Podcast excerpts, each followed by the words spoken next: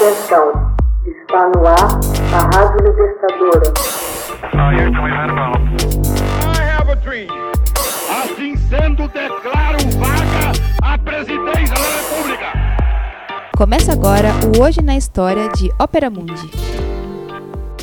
Hoje na História, 25 de fevereiro de 1986, Ferdinando Marcos é deposto nas Filipinas. Em 25 de fevereiro de 1986, sob manifestações populares contra seu governo, o presidente das Filipinas, Ferdinando Marcos, fugiu do Palácio Presidencial em Manila em um helicóptero militar cedido pelos Estados Unidos e dirigiu-se ao aeroporto e de lá para o Havaí. O advogado Ferdinando Marcos, nascido em 1917 e falecido em 1989, era assessor do presidente Manuel Roxas e foi eleito pelo Congresso em 1949, primeiro como deputado e depois como senador. Liberal no início, rompeu com o partido em 1965 e venceu as eleições presidenciais do mesmo ano como candidato do Partido Nacionalista de Direita, derrotando Diosdado Macapagal. Como presidente, Marcos manteve laços estreitos com os Estados Unidos. Em agosto de 1969, lançou ofensivas militares contra rebeldes comunistas e muçulmanos na ilha de Mindanao.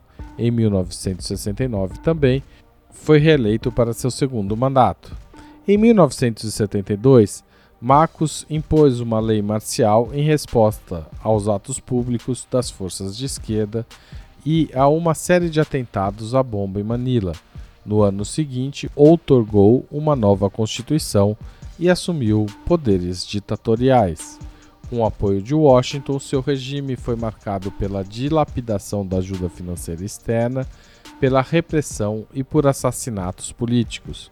Mas o isolamento crescente, alimentado pela corrupção e a vida extravagante sua e de sua esposa Imelda Marcos, culminou com protestos em massa. O assassinato do jornalista Benigno Aquino em 1983, recém-retornado ao país após anos de exílio nos Estados Unidos, fez a oposição unir-se em torno da viúva do jornalista Corazon Aquino, que concorreu contra Marcos nas eleições de 1986. Na ocasião, Marcos teria fraudado a votação, declarando-se vitorioso contra Corazon Aquino mas a candidata rival também se declarou vitoriosa e recebeu apoio popular, materializado em protestos nas ruas de Manila.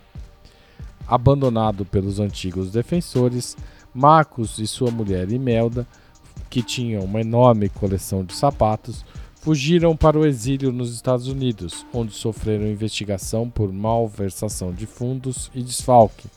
Evidências de corrupção do casal vieram à tona nos anos 90, Corazon Aquino assumiu a presidência e tornou-se a primeira mulher a governar o país. Ferdinando Marcos morreu em 1989 no Havaí.